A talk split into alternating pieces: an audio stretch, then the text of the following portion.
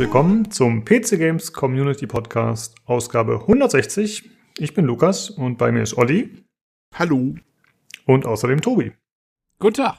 Ja, schön, äh, dass wir zu dritt wieder am Start sind. Wir haben heute tatsächlich nicht so viel auf der Agenda. Wir sprechen über das äh, neu angekündigte Turtle-Spiel Shredder's Revenge, außerdem über Predecessor, den inoffiziellen Nachfolger ironischerweise zu Paragon und außerdem ein bisschen über Gerüchte zu Assassin's Creed. Äh, ja, tatsächlich ist einfach nicht so viel los gewesen die Woche, ne? Thementechnisch ein bisschen dünne. Jo, es ist halt noch saure Gurkenzeit irgendwie so, ne? Ja, scheint so. Ja, gefühlt ist das wirklich so, ne? Also, so viel passiert noch nicht. Nee, Genau. Äh, man muss warten, bis wieder, keine Ahnung, Messezeit ist oder so. Ich weiß auch nicht genau. Wie ist denn das jetzt? Werden wir wieder Ja, Messen haben dieses Jahr, Leute? Nein, also E3, E3 glaube ich nicht. Da wurde irgendwas schon mal berichtet, dass die irgendwo wieder bei irgendeinem Dokument, fragt mich welchen, irgendein offizielles Dokument, das wieder als Online-Messe wieder geplant ist wohl, obwohl es also offiziell selber noch gar nicht gesagt haben. Also ich habe meine großen Zweifel, dass da groß was kommt. Okay, aber gesagt. immerhin als Online-Messe, ne? Weil letztes Jahr ist er, glaube ich, dann komplett ausgefallen, ne? Die, War, die war das so? Ich glaube, die Gamescom hat online noch gemacht, aber die E3 ist, glaube ich, komplett, hat sich verabschiedet gehabt. Deswegen hat auch dann hier, haben alle ihre eigenen Dinger dann gemacht gehabt um den Zeitraum. Naja, für uns als Berichterstatter war das ja gar nicht mehr so schlecht, ne? Weil man Ja, dann ja, das genau. quasi so häppchenweise hatte und man konnte halt immer eine Woche das machen, eine Woche das nächste. Das war nicht so gebündelt und es war, waren halt mehr Themen über die Zeit gesehen sozusagen. Das war ganz praktisch. Ja, ich glaube, äh, nächste Woche, ich glaube am 18.03. ist, glaube ich, diese Square Enix-Geschichte. Ist jetzt ehrlich gesagt nicht so mein Thema, aber mal gucken, was da so kommt. Ja, das würde sich leider auch nicht so spannend an, muss ich zugeben. Ja, wir haben ja schon gesagt, es sei denn, Deus Ex 3 wird angekündigt. Ja, aber es war nichts drauf. Ich habe ich hab mir erst gefolgt, weil es hieß ein neues Spiel von Square Enix Montreal. Und habe ich jetzt gedacht, yes! Äh, aber leider, die Deus Ex-Macher sind nicht Square Enix Montreal, sondern Eidos Montreal, die aber auch zu Square Enix gehören. und äh, und äh, Square Enix Montreal macht nur Mobile Games, also äh, ja. Na, okay. Don't you have a phone? ja, genau. Ich spiele jetzt Deus Ex Go. Ihr Penner. Ja, hab ich's gehört. Ja, aber äh, war nicht was angekündigt von wegen äh, äh, zu Tomb Raider irgendwas? Wegen Jubiläum oder irgendwas wurde dort gemurmelt? Ja, wollten die nicht eh, die wollten doch irgendwie dieses 25-jährige Jubiläumsding machen, oder? War das nicht schon bekannt? Oh, Da weiß ich grad nichts von. Könnte, könnte da nicht was Schönes bei zumindest angekündigt werden? Wäre doch mal wieder was. Ich denke schon, aber auf der anderen Seite, weißt du, ich, ich weiß auch nicht, ich hätte lieber Deus Ex als Tomb Raider, muss ich schon sagen. Also nicht, dass ich was gegen Tomb Raider habe, aber da haben wir eigentlich jetzt relativ viel gehabt irgendwie. finde Ja, ich. gut, du bist ja auch eine Mindermeinung, ne? Also, Ja, ja, ich bin, ich bin gerne, ich bin gerne so ein bisschen konfrontativ unterwegs. Ne? Ja, ich meine, es würde sich ja Ja. anbieten, wenn sie da mal wieder was gemacht hätten, dran arbeiten würden nach Cyberpunk. Ich meine, dass jetzt der Cyberpunk-Release dann eher so ein bisschen gemischt aufgenommen wurde, sage ich mal, konnten sie natürlich nicht äh, wissen, aber zumindest hat's das Thema ja wieder auf die Karte gebracht, hat man das Gefühl. Mal gucken. Ich will halt nur, dass sie die blöde Adam Jensen Story mal so zu einem glücklichen Ende bringen, weil also das Ende vom letzten Spiel war halt leider der übelste Cliffhanger aller Zeiten und äh, kein Ende, sondern einfach irgendwie so, ja, Spiel abgebrochen, ne? und ähm, und das war halt und das war fand ich fand ich echt beschissen. Also dass sie, ich meine, dass sie es gemacht haben, war okay, kannst du machen, aber dann machst du gefälligst auch den nächsten Teil dann und machst nicht und, und sagst nicht, hey, jetzt machen wir erstmal zehn Jahre Pause hier und machen wie Ja. Avengers. Also ich bitte euch. da stimme ich zu, aber da waren wahrscheinlich die Schreiber auch nicht glücklich mit, ne? das war doch so ein Erfolgstitel, Avengers, Mensch. Also bitteschön, ja. Ist aber auch, wird, äh, ist Thema auf der, auf der Messe, ne? Hast du gesehen? Steht auf dem Poster drauf. Avengers kommt. naja, sie, sie wollten es noch nicht so hinter dem Schuppen bringen mit der Schrotflinte wie jetzt Anthem, weißt du? Da müssen sie noch ein bisschen was ankündigen. ja. ja. Vielleicht kommt irgendwie, keine Ahnung. Wonder Vision the Game oder so. Ja, schauen wir mal. Ja, da sprechen wir dann nächste Woche drüber. Ähm, wie sieht's aus? Was habt ihr so gespielt, gemacht? Olli, gab's bei dir irgendwas? Nö, ich habe eigentlich erstmal nichts groß Erwähnenswertes, um es hier noch in meine Länge zu ziehen. Nö, bei mir nicht. Bobby, bei dir? Nee, auch nicht viel. Ähm, keine Ahnung, Wetter ist zu gut. Man spielt nicht so viel im Moment. Haha, da habt ihr nicht mit mir gerechnet. Da reiße ich das Segment an mich. Uh. Ähm, ja gut, Escape from Tarkov, wie immer, schlecht und so weiter. Dann äh, die andere Geschichte, ich habe Curse of the Dead Gods fleißig weitergespielt. Oder immer mal so phasenweise. Ähm, ich habe es jetzt geschafft, die, die Dungeons zu beenden sozusagen. Und danach geht's aber noch weiter.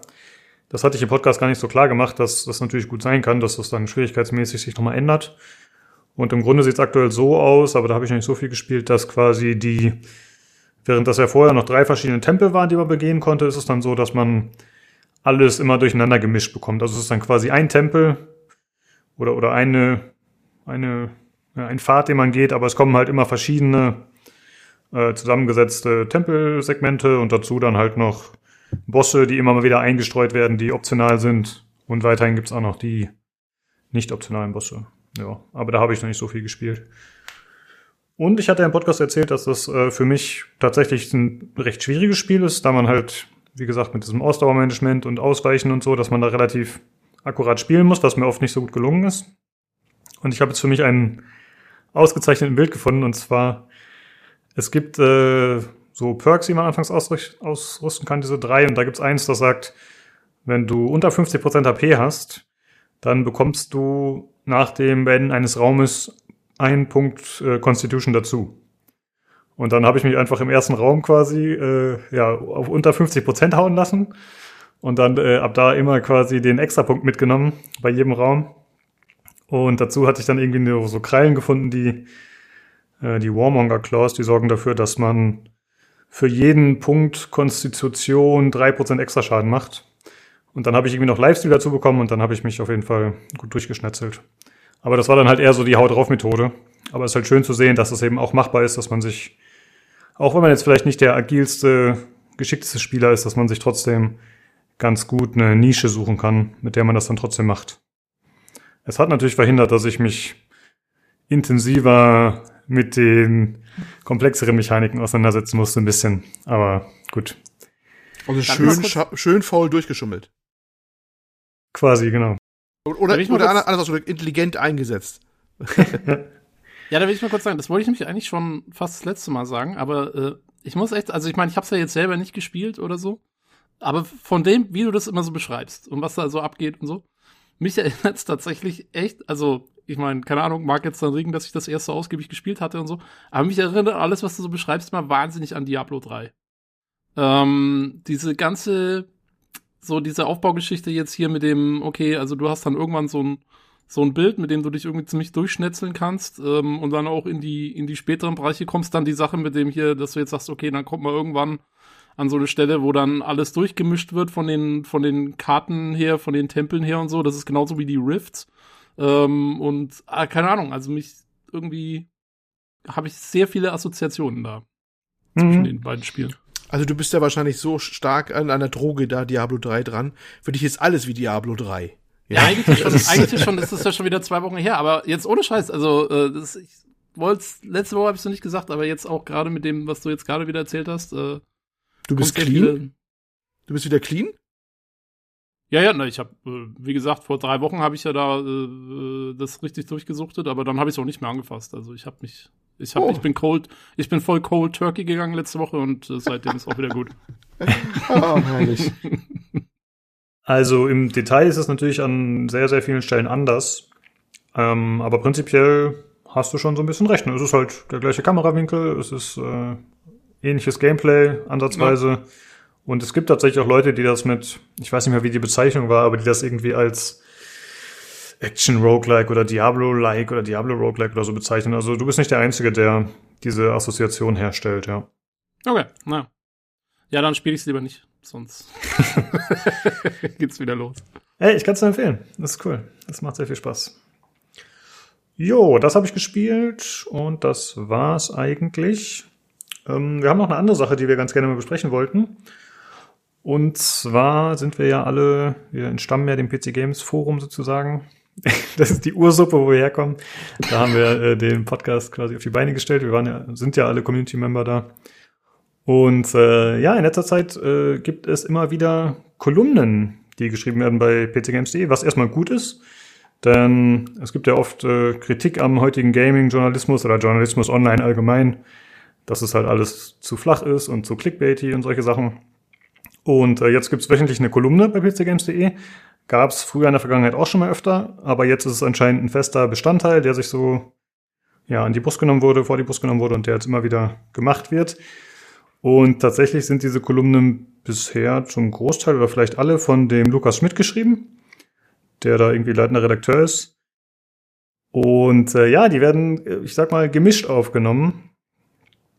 Ähm, und zwar ist es oft so, dass diese Kolumnen kontroverse Meinungen enthalten oder, kontroverse Aussagen, was natürlich immer gut ist, ne, wenn man ein bisschen User-Engagement herstellen will und äh, will, dass die Leute darauf eingehen, sei es jetzt positiv oder negativ, aber einfach ja, Interaktion fördern. Ist ja auch erstmal okay, finde ich. Also finde ich erstmal nicht schlimm. Nur muss ich sagen, also die ganzen Themen, die da angeschnitten werden und die Sachen, die er sich da rauspickt, ich finde, das wirkt oft sehr gewollt, eben um diese Provokation herzustellen, wie gesagt, und dann gleichzeitig noch einfach um irgendwas zu schreiben, sich irgendein Thema rauszusuchen und dann halt irgendwie da gefühlt schnell eine Kolumne runterzuschreiben.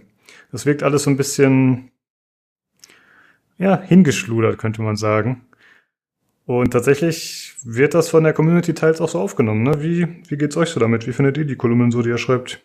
Also ich habe, äh, ich meine, wie, wie, du sagst, ich habe im Grunde genommen habe ich auch erstmal nichts gegen Kolumnen. Äh, kann man immer mal machen, äh, solange es nicht der Hauptbestandteil der Seite wird, weil dann wäre es natürlich blöd. Ähm, aber ja, im Großen und Ganzen ist es schon okay. Ich habe manchmal so ein bisschen das Gefühl, also gerade beim Lukas, ich meine, man kennt ihn ja auch aus Podcasts und so und weiß ja, wie der so drauf ist. Und ich habe bei den Kolumnen tatsächlich manchmal so ein bisschen das Gefühl, ich will ihm da jetzt nichts unterstellen, aber äh, dass es gar nicht unbedingt so seine Meinung ist, die er da schreibt, äh, weil er oft da Sachen irgendwie in einen Topf wirft, wo ich mir denke, ja, also so wie ich den kenne, müsste der das eigentlich so ein bisschen differenzierter sehen normalerweise, äh, sondern dass eben, wie du auch sagst, das manchmal so geht, hauptsächlich zu provozieren und und halt eine Meinung zu schreiben, ob es jetzt die eigene wirklich ist oder nicht, äh, die dann von den Usern diskutiert werden kann oder wo sich hundertprozentig irgendeiner findet, der da getriggert wird und dann eben in die Kommentare reinschreibt, was, nee, hier äh, so nicht. Damit halt eine Diskussion zustande kommt, viele Leute draufklicken, ähm, keine Ahnung, so äh, die Webseite Traffic bekommt. Und ähm, ja, das, wenn das halt so durchscheint, dann, dann wird halt irgendwie so ein bisschen der Sinn der Kolumne verfehlt. Ne? Also da muss ich sagen, äh, ich hatte da etwas mehr Spaß mit den Kolumnen, die damals der Peter Bartke noch geschrieben hat, als er noch bei der PC Games war. Äh, die wirkten irgendwie so ein bisschen authentischer, dass es jetzt vielleicht wirklich dem seine Meinung ist oder so. Ähm, anstatt jetzt irgendwie so was bisschen Aufreißerisches zu sein. Das ist so ein bisschen meine, ja, meine Sicht drauf. Ob das jetzt wirklich so ist oder nicht, ich weiß nicht. Vielleicht hat der Lukas auch wirklich da einige sehr starke Meinungen und bringt die eben zu Papier, mag sein. Ähm, aber so, so kommt es mir manchmal ein bisschen vor. Hm. Ja, so in etwa geht's mir auch damit. Ähm, unabhängig davon, ob er das jetzt, also ob diese Unterstellung, die wir jetzt haben, oder die Annahme, ob das stimmt, angenommen, das sind, das ist alles genauso von ihm vertreten, auch ne, von ihm so gedacht, und er schreibt es halt wirklich, weil es seine Meinung ist. Ich finde dann trotzdem, dass die also dass es den Eindruck erweckt, den es eben bei uns erweckt, das ist ja irgendwie schon ein schlechtes Signal. Ne? Also ich weiß jetzt nicht, ähm, ob das schon vielleicht was darüber aussagt, ob das vielleicht irgendwie anders zu Papier gebracht werden müsste oder ob das vielleicht den Leuten anders vermittelt werden müsste. Aber ja, ist äh, ein bisschen komisch, dass das so ankommt auf jeden Fall. Ja. Wie siehst du das denn, Olli? Oh, achso. Kann ich, noch, kann ich noch eine Sache kurz sagen? Ich, ich finde halt, ähm, also gerade jetzt die letzte Kolumne, die ja, glaube ich, zu so Pixel Art Games war und so, ähm, äh, wo man sich auch so ein bisschen so bestreiten kann, welche Games da jetzt reinfallen und nicht.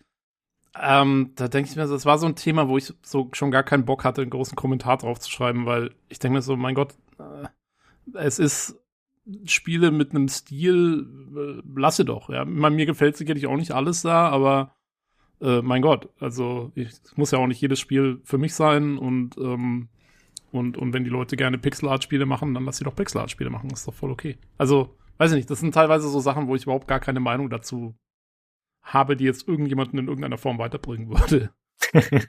ja, geht mir tatsächlich ein bisschen ähnlich. Also man ist ja auch dann, ich finde, warum, also man, man kann natürlich Kritik bringen, wie wir das jetzt machen, ne, oder das mal anmerken, wie man das empfindet, aber du kannst mir jetzt nicht schreiben, äh, ja, deine Meinung ist komplett falsch und die Kolumne ist äh, crap. Also, ne, du bist halt einfach ein bisschen anderer Meinung, du verstehst nicht, was er da vermitteln will oder, oder du teilst die Meinung nicht, aber dann macht es ja auch keinen das Sinn, da irgendwie mit zu argumentieren. So. Ja, das, halt. das interessiert ja eigentlich dann auch keinen. ja, genau. Ja, wie siehst du das denn, Olli? Naja, ich, mir kam es so vor, also das ist irgendwie eine, das ist eine Kolumne gewesen über, über eine Geschmackssache. Und das fand ich so, so gegenstandslos, weißt du?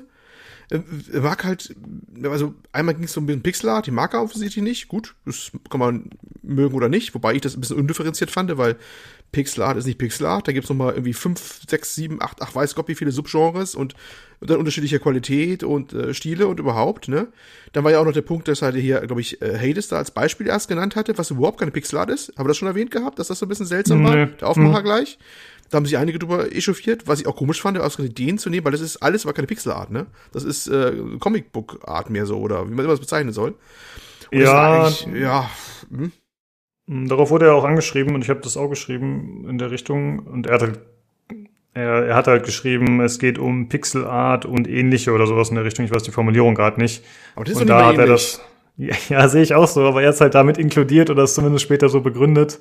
Äh, von daher würde ich ihm sagen, ja, okay, wenn, wenn du das so einsortierst, also da war halt wieder auch so, dass ich gesagt habe, ja, gut, wenn du das siehst und da eine Ähnlichkeit feststellst, optisch oder was auch immer er da genau meinte, ja, okay. Und, äh, aber prinzipiell passte es auf jeden Fall nicht in die Liste, die er hatte, weil das war das einzige Game, was kein Pixel Art war, genau.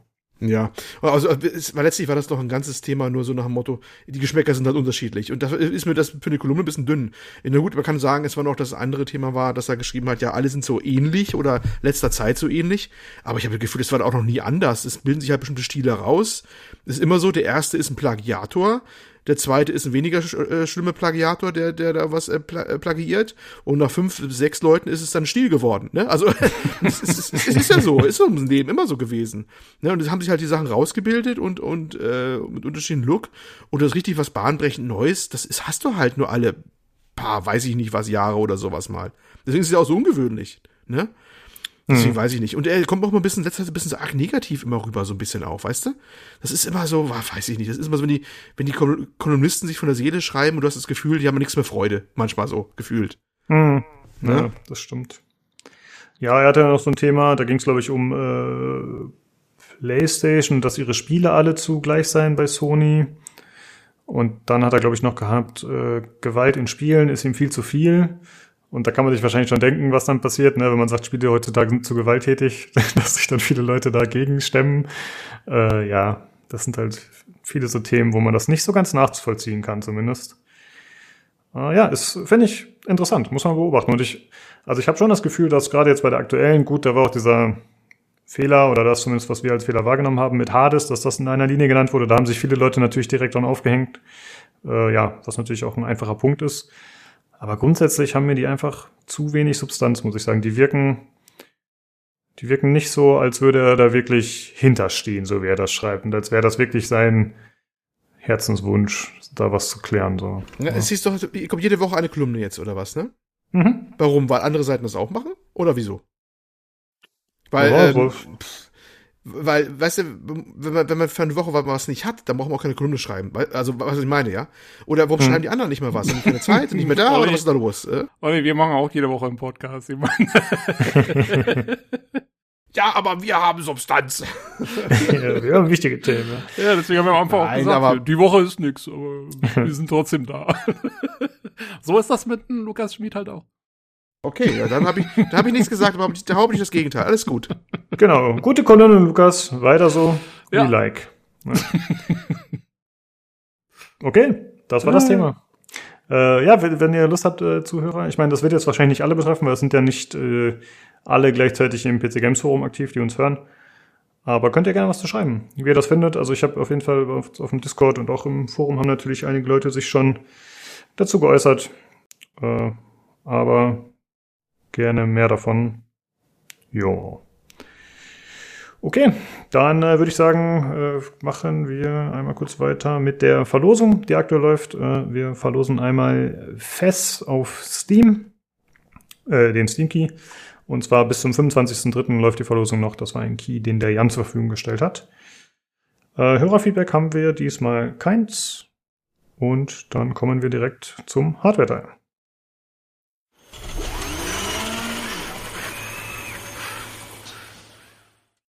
So, da bin ich wieder und bei mir ist einmal der Nino Servus.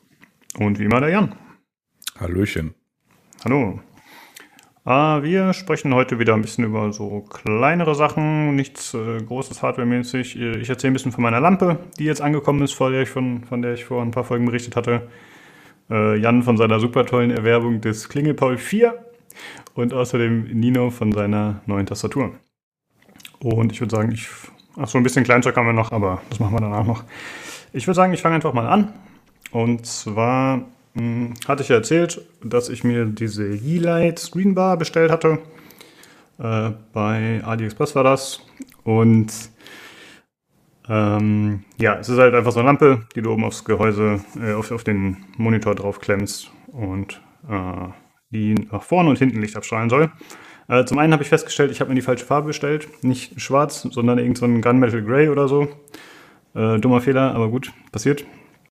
Wie männlich Gunmetal. Ja, keine Ahnung, ich weiß nicht, ob die so heißt. Ich äh, kenne das immer von den Corsair-Tastaturen, die haben das immer so genannt. Habe ich einfach frech geklaut. Äh, ansonsten, der Stecker war ein chinesischer Stecker. Also er ist tatsächlich, das kommt tatsächlich mit einem Netzstecker, obwohl es natürlich über USB betrieben wird. Ähm, aber ich habe da einfach das mit dem USB-Dingen ausgetauscht. Ich glaube, sonst hätte ich das mit einem Adapter bestellen müssen, das wäre teurer gewesen oder so. Hatte ich schon wieder vergessen. Ja, dann ist ja die Fernbedienung dabei, bei der du, Nino, schon geäußert hattest, okay, wird das wohl funktionieren ohne Smartphone? Und ja, es funktioniert. Äh, zwar eingeschränkt, aber da erzähle ich gleich noch was zu. Äh, kommen wir erstmal zum Licht.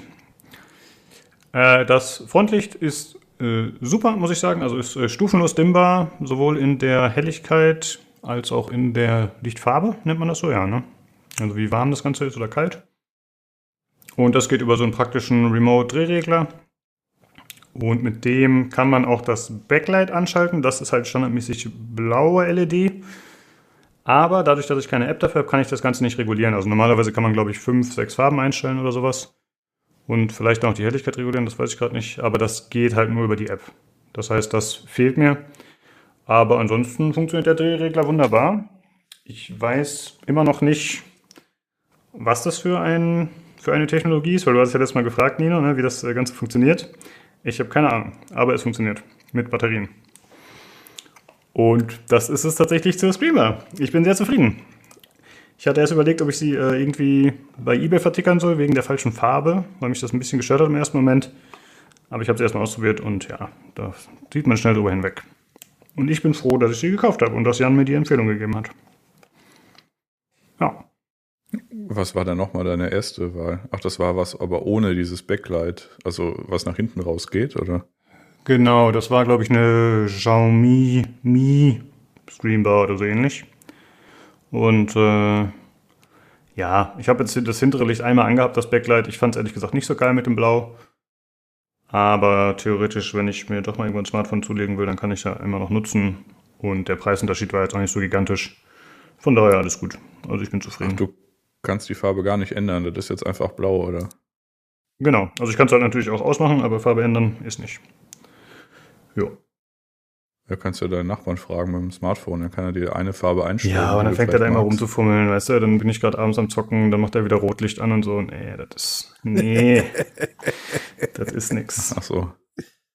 Ja, gut, das ist dann, äh, ja, interessant, dass das ein Problem ist, aber gut, ja. So ist es jetzt halt.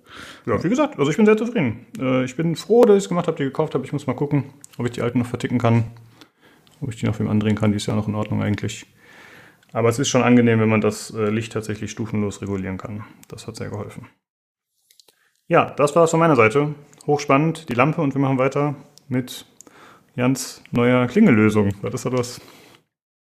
Ach, das ist einfach nur so ein bisschen ein Meme, weil der Hardware-Channel ähm, weil wir das so gesagt haben, dass die Hardware-Folge so richtig spannend wird und jetzt ziehen wir es halt auch durch. Ähm, letzten Montag ist Folgendes passiert, also im äh, Büro ist quasi alles passiert, was schiefgehen kann. Das hat eigentlich nur noch gefehlt, dass irgendwie, weiß nicht, das Haus anfängt zu brennen oder so. Eins dieser Dinge, die schiefgegangen ist, ist, dass ein Stromausfall ausgehend von einem alten Halogenstrahler, den mein alter Herr irgendwie drei Meter wegbewegt hatte, ähm, die Telefonanlage mitgenommen hat. Und da war dann das Netzteil kaputt. Und ich möchte an dieser Stelle anklagen, dass ein Netzteil mit 40 Volt Betriebsspannung und 2 Ampere ist, ist, sowas kann man nicht bedingt, also sowas kann man nicht unbedingt nachkaufen, so einfach. Und dann habe ich überlegt, hm, komme ich auch ohne Telefonanlage aus? Und dann war die Antwort für die meisten Fälle ja, außer für, dann kann aber keiner mehr klingeln, weil das geht über die Telefonanlage. Und dann habe ich im Internet eine kleine Elektronikbude aus Nürtingen gesehen und die hat den sogenannten Klingelpaul. Und es ist eine kleine Platine, die schließt man an zwei Drähte einer 40 Jahre alten Telefonanlage, also einer Klingel an. Und dann macht die auf einer Fritzbox einen internen Anruf. Also das heißt, es klingeln dann die Telefone. Und es ist für die Platine und einem Versandpreis irgendwie von knapp 50 Euro jetzt nicht die günstigste Lösung, aber es ist halt die einzigste Lösung, was dann auch wieder den Preis rechtfertigt. Naja, es funktioniert. Musstest du das Ding da dran löten dann, wenn das so eine Platine ist? Nee, das ist einfach so ein äh, so kleiner Klingeldraht, kannst du dir ja vorstellen. Das ist wie ähm, so eine Telefonleitung, so eine kleine, ganz, ganz dünne Kupferleitung. Und mhm. die steckst du da einfach rein und schraubst die mit so einer Lüsterklemmartigen Klemmvorrichtung einfach zusammen und das war's. Da ist auch nichts mit Installation. Ich fand's nur drollig, dass es sowas gibt. Ja, stimmt. Finde ich auch äh, ziemlich abgefahren. Aber gut, ja, es also, gibt halt. Äh, hm? Ja, das Problem ist insofern gelöst. Ich danke für die Aufmerksamkeit. das war die Geschichte vom kleinen Klingel Paul 4. Ja. Ähm, ja, kommen wir, kommen wir ganz kurz zu meiner äh, äh, GK SK 61 äh, äh, Odyssey. Ich habe mir ja, habe ich erzählt, äh, ein paar neue Keyboards gekauft. Das Autolineare ist noch nicht da.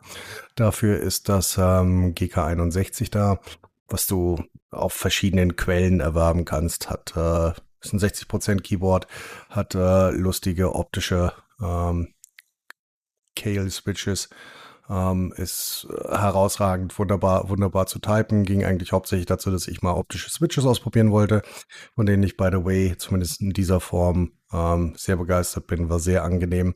Ich kann es halt für mich nicht, nicht gebrauchen und, und oder bearbeiten. Geht einfach nicht, weil ich einen Nummernblock brauche ähm, für die Arbeit und an meinem Arbeitsplatz logischerweise nur ein Keyboard haben will. War auch eher gedacht für meine Frau, die einen deutlich schmaleren Arbeitsplatz hat, also der nicht ganz so tief ist wie meiner, nicht schmal, sondern wo die Tiefe einfach nicht ganz so gegeben ist, wo das einfach besser drauf passt. Ähm, Problematik ähm, war, dass äh, es kein, ja, kein rechtes Alt gibt auf der Taste. Gibt's einfach nicht. Existiert nicht auf der Tastatur. Dort, wo das sein sollte, ist entweder eine Menütaste oder die FN-Taste, also die Funktionstaste zum Umschalten der verschiedenen ja, äh, Layouts auf dem Board. Und es war auch völlig unmöglich herauszufinden, wie das denn über die Funktionstaste in einem anderen Layout äh, oder in einem anderen Layer auf dem Board funktionieren sollte, dass du halt ähm, folgende Taste drücken kannst. Ähm, Add die man ja nun doch manchmal braucht. Ähm, und das war dann relativ schwierig. Das hat bei meiner, äh, bei meiner Frau zu leichten Verzweiflungsattacken äh, geführt. Und ich habe mir dann äh, als eine der Lösungen äh, erstmal ein deutsches Keycap-Kit besorgen müssen, was einfach nicht funktioniert. Du kannst kein, äh, ja, passendes ähm, oder beziehungsweise auf die, die Aufbauten von äh, Sherry-Tasten mit dem normalen Kreuz drauf ähm, Keycap-Kit in Weiß kaufen, das äh, durchscheinend ist irgendwo, außer bei Corsair für einen Hunderter. Als äh, Lösung, um dann halt solche hervorragenden Tasten wie ähm, die Umlaute ähm, äh, darstellen zu können, habe ich mir dann einfach eine Kuverts-Tastatur gekauft. Ähm, und zwar die hervorragende Red Dragon K552, die irgendwelche schlechten Switches drin hat, aber weiße ist durchscheinende Double Shot PVT Keycaps und äh, einfach nur ein Fuffi kostet. Äh, das war dann also der Teilespender schon mal dafür. Ähm, ich habe dann irgendwann rausgefunden, dass es eine äh, Software dafür gibt, die allerdings nur in ähm, vereinfachtem Chinesisch oder in Englisch verfügbar ist. Die Problematik ist, wenn man diese ähm, ja, äh, Software runterlegt von der hervorragenden Seite äh, chikidingshi.com, ähm, ist erstmal alles in alt, äh, in äh, vereinfachtem Chinesisch. Und wenn man die englische Version runterlädt, ähm, fehlen einem die Hälfte der äh, Funktionen. Es gibt aber wie immer das Heil in Russland. Ähm, es gibt eine Seite, die das komplett übersetzt. Also wenn du die vereinfachte chinesische Variante runterlädst, hast du eine ähm, Übersetzung in Kyrillisch. Da ich noch ein bisschen Russisch spreche und zumindest lesen kann, konnte ich mir das über äh, sechs Stunden übersetzen und habe es tatsächlich hingekriegt, die äh, Funktions-, also nicht die Funktions-, sondern die Menütaste mit Alt rechts zu belegen. Nun hat meine Frau eine wundervolle 60% äh, Tastatur mit äh, roten optischen Switches, die hervorragend funktioniert, wunderschön ist und äh, tatsächlich auch eine Alt-R-Funktion hat. Das war's äh, zu der Tastatur. Nebenbei habe ich äh, noch einen kleinen Rechner gebaut für die Arbeit. Ähm, seit langem mal wieder eine Intel-CPU, weil die halt günstig sind, 10400F. Ähm, mir besorgt 32 Gigabyte RAM und habe tatsächlich eine äh, 2060 für einen adäquaten Preis, also knapp unter 300, ähm, gekriegt, weil ich darauf gerne Nvidia Broadcast nutzen möchte. Geht um die Cam-Funktion. Brauchen wir jetzt nicht so tief reingehen. Aber ähm, das Wichtige ist, dass ich dazu ein Gehäuse habe, was in meiner Basis für meinen Schreibtisch, die aus zwei Kallax-Regalen besteht, ähm, äh, habe, wo das reinpasst. Ein schönes altes ähm, äh, Lian Li Gehäuse voll Aluminium, das gefällt mir sehr gut. Ja, das war so mein eine vereinfachte Chine chinesische Odyssee und äh, der Bau meines neuen Arbeitsrechners. Mhm. Wer hätte gedacht, dass der Kalte Krieg dann noch in die Neuzeit sich äh, dazu, äh, also dass so einen Effekt hat dann, dass quasi deine Frau jetzt ein Ad-Zeichen machen kann. Was ja alles mit dabei. Ja. China, deine Russischkenntnisse, das ist ja faszinierend. War herausragend. Wie gesagt, wir sagen das ja öfters hier. Das Heil liegt meistens äh, bei irgendeinem äh, Menschen in Russland, der sehr viel Zeit hat, sich äh, mit etwas Spezifischen zu beschäftigen. Das ist herausragend. Ja, ich finde, da merkt man halt, egal für welches Problem, wenn man lang genug sucht, dann hat man auch gute Chancen, eine Lösung zu finden. Sei es jetzt hier mit dem wunderbaren Klingelpaul 4 oder eben mit deiner Tastatur hier und den Lösungen. Das ist schon cool heutzutage, ne, dass man im Internet theoretisch alles finden kann. Das ist schon nicht schlecht. Ja, es wäre halt, wäre wär halt einfach vor 15 Jahren wäre das nicht möglich gewesen. Das hättest du halt einfach jetzt danach weggeworfen. Ja. Äh, ja, sehr gut. Dann äh, haben wir noch ein paar kleinere Sachen. Ähm, und zwar, Jan, hattest du mit äh, Sterling irgendwie dich ein bisschen ausgetauscht, weil er Probleme hatte mit seinem RAM? Ja, das ist eigentlich ein Wunder, dass er, also dass es überhaupt läuft. Also ich weiß nicht. ähm, also das oder mal anders gesprochen, also sprich, wenn man einen Arbeitsspeicher hat und der ist so, ich sag mal so semi-stabil, ne, dann kann das mal sein, dass man, nehmen wir mal zum Beispiel Passmark im MEM-Test äh, 8.6, also in der Version 9, das ist quasi so das, was man äh, hat, diesen äh, MEM-Test 86 Plus, den nimmt man jetzt nicht mehr, der ist ein bisschen, ein bisschen älter, also dieses Passmark-Ding, kann man sich einen USB-Stick erstellen und dann bootet man von dem und dann läuft da so ein MEM-Test durch. In der Regel sind es, glaube ich, vier Tests, die so durchlaufen. Dauert je nachdem, wie viel Arbeitsspeicher man hat, einigermaßen lange. Also zum Beispiel über 64 Gigabyte, da wartest du schon mal irgendwie so einen Tag oder so. Aber bei 16 geht es noch einigermaßen fix. Ähm, da ist es, ich sag mal, wenn der so borderline stabil ist, dann kann das schon mal sein, dass der, weiß nicht, vier Stunden durchläuft und dann irgendwie bei Test 2 bei irgendeiner so Hammer-Geschichte auf, weiß nicht, Test 7, 9 oder 11 oder so, dass dann mal ein Bit kippt. Aber in dem Fall war das ja irgendwie so nach, äh, weiß nicht, vier Minuten. Und ja. äh, das war dann, äh, was mich dann eigentlich erstaunt hat, dass er eigentlich normal mit dem Ding arbeiten konnte, ohne dass er irgendwie komplett wahnsinnig geworden ist und das Ding ständig crasht. Weil es war dann schon nicht irgendwie so, dass ab und zu mal ein Bit kippt, sondern das war ja eigentlich sofort. Naja, wie dem auch sei, auf jeden Fall, wir haben dann erstmal ausgeschlossen, beziehungsweise es ist immer hilfreich, wenn man mehr als ein System im Haus hat, weil dann kann man nämlich Dinge tun, nämlich, und mit Dinge tun meine ich Sachen tauschen.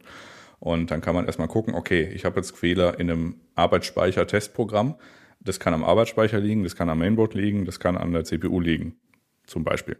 Und wenn man dann einfach den Arbeitsspeicher tauscht mit einem komplett fremden System und der Arbeitsspeicher hat die Fehler dann auch und das fremde System hat die Fehler sonst nicht, dann ist die Antwort auf die Frage, was kaputt ist, mit an Sicherheit grenzender Wahrscheinlichkeit schon beantwortet, nämlich der Arbeitsspeicher an sich. Wenn man ein komplett fremdes System hat, was ansonsten funktioniert, man tut da defekten Arbeitsspeicher rein und der hatte auch die Fehler, dann ist das halt so.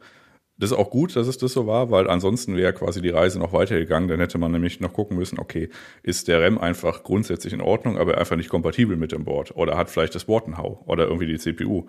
Und dann, Arbeitsspeicher ist ja nur DDR4 und das ist ein Slot, den kann man einfach von einem PC zum anderen wechseln. Aber zum Beispiel der eine Test-PC, das war ein Intel gewesen und dann kann man jetzt nicht einfach die CPU wechseln zum Beispiel. Ne? Also von daher, so wie es ausgegangen ist mit, dem, mit der Antwort jetzt, dass halt der Arbeitsspeicher jetzt einen Hau weg hat, ist es quasi jetzt die simpelste Lösung von allen gewesen, was dann auch ganz äh, angenehm ist. Ja. Und ich finde ich finde das sehr angenehm, angenehm, wie wir uns dann äh, zusammen einfach äh, quasi in konzentrischen Kreisen, um dich zu zitieren, Jan, dem Problem nähern. Das macht mir immer, macht mir sehr viel Spaß äh, in unserem Hardware-Channel. Und hat er jetzt schon einen neuen RAM bestellt oder was war jetzt die finale Lösung? Das ist ja ganz frisch. Das ist ja jetzt am Wochenende erst passiert. Aber er hat erstmal nach Empfehlungen gefragt. Ähm, ist halt, ist halt mh, mm, wir haben, wir haben halt welche gegeben, schauen wir mal. Ich bin mir sicher, da meldet er sich noch. Ja. Also selbst wenn er quasi, das jetzt einfach über die Gewähr, ich weiß jetzt nicht, ob er noch in den sechs Monaten drin ist, ne? aber ansonsten, wenn er da sagt, okay, äh, schickt es an den Händler zurück und tut da zwei Screenshots rein von zwei Systemen und das ist dann so schnell, die werden das wahrscheinlich auch in den Testbench äh, starten, fünf Minuten warten und die Fehler sehen. Also ich dürfte, ja. müsste jetzt nicht so schwierig sein, das irgendwie zu beweisen. Und die werden ihm dann wahrscheinlich einfach das Kit einfach nochmal schicken und das wird dann wahrscheinlich auch funktionieren. Ja. Also QWL-Liste hin oder her, das wird wahrscheinlich so funktionieren. Hm. Ja, er muss ja für, für eine Garantieabwicklung oder ähnliches. Ähm, die haben ja auch ähm, Herstellergarantie. Äh, G-Skill gibt ja je nach, je nach Modul zwischen fünf und zehn Jahre. Die sind da nicht so ähm, und ich habe auch schon an G-Skill direkt Sachen zurückgeschickt, wo der Händler sich geweigert hatte, dann schicken die dir einfach ein neues, neues Kit. Äh, da sehe ich jetzt nicht die Problematik. Hatten die nicht sogar irgendwie lebenslang oder sowas? Weiß ich gerade gar nicht.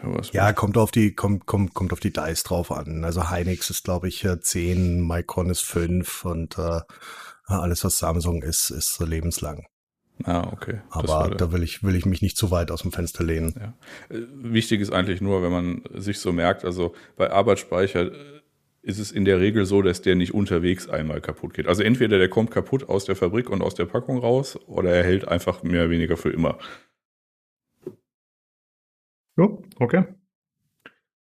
Dann äh, würde ich sagen, machen wir noch weiter mit dem nächsten Thema. Nino, du hattest äh, verschiedene Mics im Test und hast, äh, glaube ich, die Community um Hilfe gebeten. Genau, ich hatte, ähm, hatte mir äh, durch, habe mich durch mein, äh, durch meine Mikrofonsammlung äh, gewälzt, nachdem ich äh, mir kurzzeitig überlegt habe, dass ich äh, eine äh, Alternative für mein äh, Rode äh, NT1 benötige oder einfach mal gucken möchte, ob ich noch was hab oder finde, was besser klingt. Dazu hatte mir noch ein äh, Kumpel äh, drei oder vier Mix geborgt, von denen ähm, ich dann am Ende so zwei raus, also insgesamt habe ich acht Mix mir angeguckt. Ähm, und dann am Ende hatten sich so zwei rauskristallisiert, die ein bisschen polarisierend waren. Und ähm, ja, die ich einfach mal, wo ich ein kurzes Sample aufgenommen habe und ähm, äh, die Community gefragt habe, welches dann besser klingt, ähm, war tatsächlich äh, relativ schnell äh, eine äh, ja eine Zwei-Fronten-Diskussion, äh, die man hervorragend äh, herausarbeiten konnte. Das eine Mikrofon klang ähm, sehr modern, bisschen basslastiger, ähm, gab meine Stimme nicht ganz so viel wieder, hatte aber einen, ähm, einen, ähm, einen ordentlichen eine ordentliche Verstärkung in den niederen Frequenzen und so weiter, war also sehr, sehr modern. Und das andere klang ähm, ja deutlich mehr nach Oldschool Broadcasting. Ähm, und es war dann relativ schnell zwei Lager zu sehen, ohne was dazu zu sagen, dass du halt äh, Leute hast, die den, diesen neueren Sound, der basslastiger ist und einfach ein bisschen smoother und dann die Leute, die wirklich auf diesen OG Broadcast Style stehen, ähm, wo Lukas und ich dazugehören zum Beispiel. Ähm, ähm, einfach einfach anzusehen. War war schön. Am Ende ist es keins der beiden Mix geworden. Ich bleib bei meinem Rode NT1, ähm, aber das war schön mit der Community dran zu arbeiten. Das war ein, ein Austrian Audio äh, OC18. Ähm, das war das mit dem moderneren Klang und das mit dem etwas mehr ja gesetzteren bzw. familiäreren Klang waren äh, ähm, Aston Spirit Black. Ähm, die habe ich beide äh, habe ich beide nicht nicht genommen. Wie gesagt, weil mir das Mikrofon, das ihr gerade hört, einfach am besten gefällt aktuell. Hm. Ich fand, das hat auf jeden Fall äh, Spaß gemacht, sich das mal anzuhören und versuchen zu erkennen, so wirklich, was ist da spezifisch der Unterschied bei dem Mikro und warum vor allem dann auch zu verbalisieren, warum gefällt mir denn das eine besser als das andere, weil das ist ja erstmal gar nicht so einfach. Ne? Ist halt irgendwie subjektiv, man hört das und dann sagt man ja, das ist, das ist irgendwie besser. Aber dann wirklich mal zu überlegen, warum gefällt mir das besser, fand ich schon interessant auf jeden Fall. Es ist halt, es ist halt auch wirklich schwierig, mit welchem Audio-Equipment du ansonsten arbeitest. Wenn du dir ein paar ähm, 5 Euro Ohrstecker ins Ohr hängst und über dein Smartphone das anhörst, dann hörst du fast keinen Unterschied. Hm. Ähm, das geht halt wirklich dann nur, wenn du spezifisch weißt, wie dein Audio-Equipment, dein Kopfhörer oder deine, äh, deine Boxen, deine Monitore klingen. Ähm, dass du dann wirklich überhaupt den Unterschied rauskristallisieren kannst. Wir hatten auch Leute, die gesagt haben, ich höre nichts Unterschiedliches. Und dann hatten wir wieder Leute, die gesagt haben, oh mein Gott, hört ihr das nicht? Hört ihr das nicht? ähm, Nielsen, Nielsen war da sehr hart, der äh, äh, wirklich Dinge gesehen hat, die man dann später im, im ähm, ja, an der Frequenzkurve sehen konnte, wenn auch nicht, also die man minimal in dieser Frequenzkurve sehen konnte, die ich erst nachdem ich die Frequenzkurve gesehen habe, wahrgenommen habe. Aber das war trotzdem extrem witzig, fand ich. Und das mache ich sicherlich noch mal, wenn ich mal wieder äh, Bock auf Mikros habe. Ja, fand ich auch cool. War wie so ein äh, kleines interaktives Quiz fast. War nett, ja. Okay, dann äh, habt ihr noch zwei, drei kleinere Sachen auf der Liste, ne? Richtig. AMD soll morgen nach der Aufnahme, ähm, also am 15.03., ähm, das neue Epic Lineup vorstellen. Das könnte ein Wegweiser für Threadripper sein. Ich schaue es mir auf jeden Fall an. Oder für die kommenden Threadripper gibt ja noch keine Zen 3 Threadripper.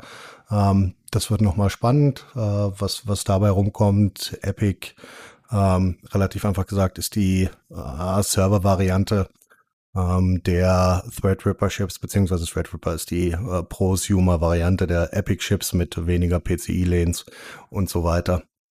Ähm, wird, wird interessant. Mhm. Okay. Und äh, Jan, du hattest auch noch zwei Sachen auf der Liste. Echt? Zwei? Naja. Ähm, ich habe nur gerade, sorry, ich habe nur gerade nochmal geguckt wegen diesem russischen äh, Hacker, weil irgendjemand hatte es mal in einem Hardware-Channel äh, gepostet, dass er quasi ein russischer YouTuber eine 3070 genommen hat, also eine äh, Grafikkarte von Nvidia mit 8 GB Speicher und hat da 8 Gigabit Module weggelötet und 16 Gigabit Module draufgelötet. Will heißen, er hat aus 8 Gigabyte 16 Gigabyte gemacht. Habe ich gerade geguckt, das war der gleiche. Das hat er nämlich vor ziemlich genau einem Jahr mit einer 2070 schon mal gemacht. Also er hatte ein bisschen Übung drin. Ja, ist halt nur witzig, wenn man sich das Video anguckt. Ähm, weil das halt so eine, so eine halbe gebastelte Laborumgebung ist und dann ja, werden halt so Speicherbausteine mit dem Heißluftföhn quasi warm gemacht und ausgetauscht. Das ist ganz witzig anzugucken. Ja, wir können das Ganze mal verlinken. Das ist anhand so ein, eines englischen Artikels, aber das ganze Video ist halt leider auf Russisch, aber ist damit eingebunden. Ich verlinke das dann mal dementsprechend hervorragend für mich, auch wenn ich ungefähr nur drei Prozent des Ganzen verstanden habe, was er da erzählt.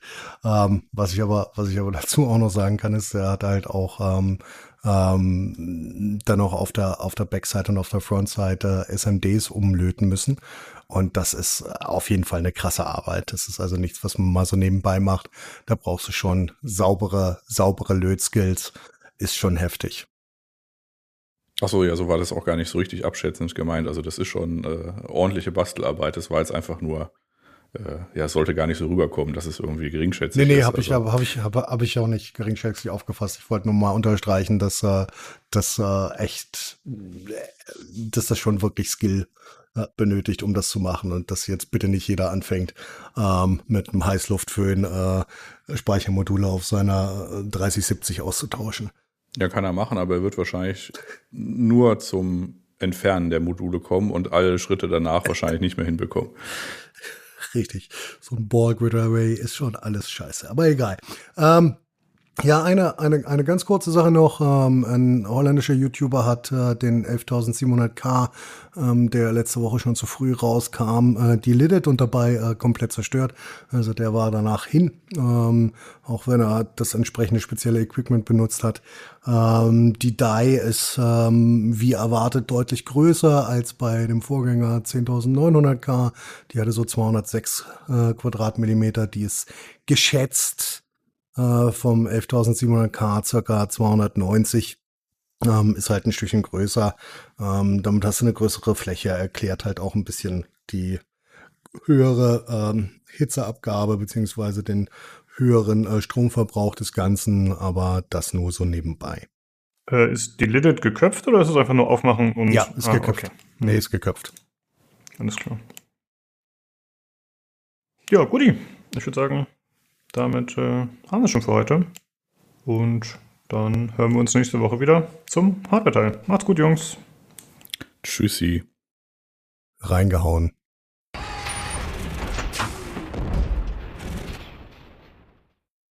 Ja, das war der Hardware-Teil mit sehr viel Substanz. Und äh, da würde ich sagen, kommen wir direkt zu den Short News. Äh, ja, es gibt mehrere Sachen. Und zwar zum einen wurde bekannt, dass das äh, Gothic Remake, das sich ja viele schon wünschen und erhofft haben, dass das durch ein spanisches Studio gemacht wird. Das ist ein Studio, was THQ Nordic äh, ja, neu gegründet hat, und zwar Alchemia Interactive. Äh, die sollen das machen und das lässt bei manchen Leuten, glaube ich, schon die Augenbraue hochgehen, weil die ein bisschen Sorge haben, dass der typisch deutsche Charme verloren geht oder der, der raue Robot-Slang. Mal gucken, äh, ja, wie das wird.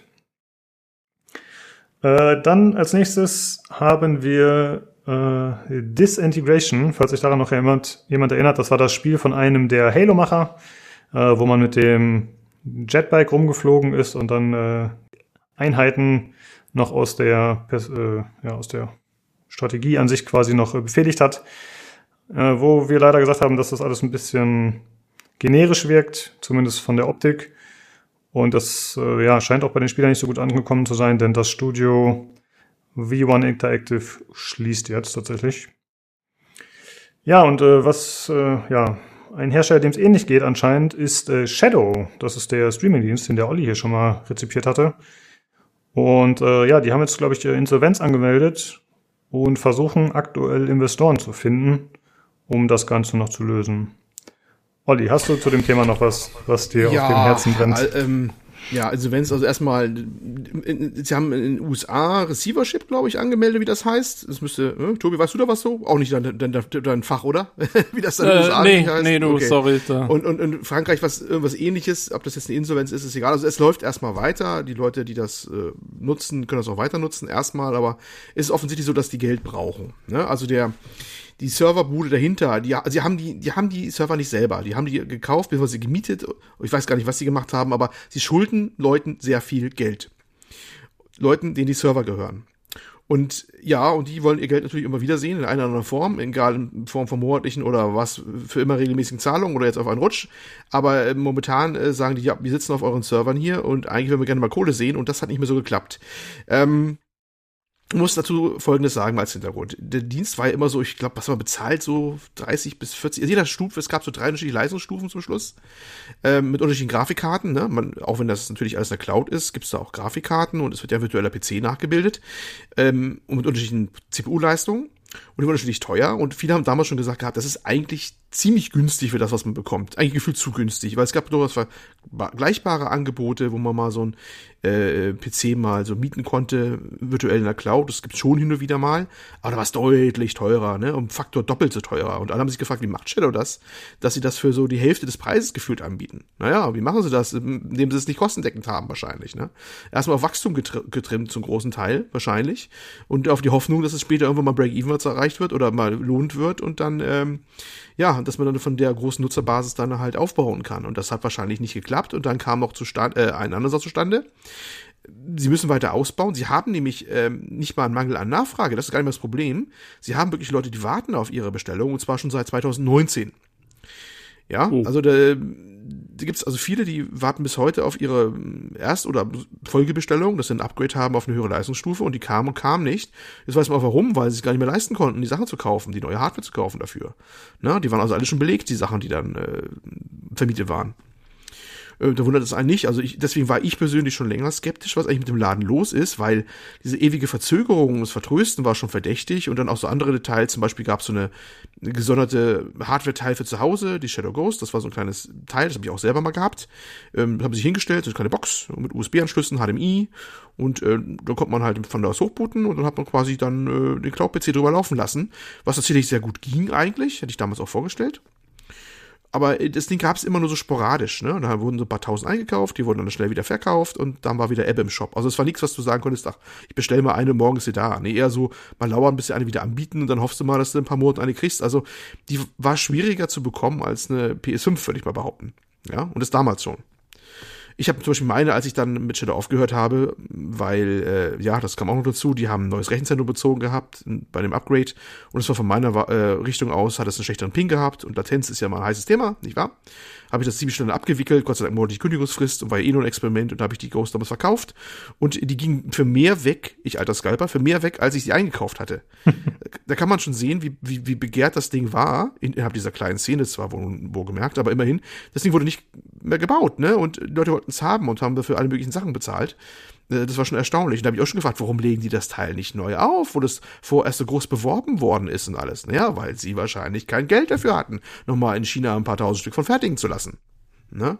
Das war alles so Indizien, ja. die mich schon länger haben misstrauisch werden lassen. Ne? Also diese Sache mit ungewöhnlich günstigen Preis, dass sie nicht zurande kommen mit ihrem weiteren Ausbau äh, der, der äh, für die wartenden Kunden, dass diese Shadow Ghost nicht mehr verfügbar war. Das waren für mich alle Indizien, dass die schon länger mit dem Geld sehr klamm sind. Dann ist auch noch der eine der Gründer gegangen, schon vor Monaten, weil man sich nicht einig wurde, hat man nur gehört mit dem weiteren äh, Geschäftsverlauf, wie das mal werden soll und sowas.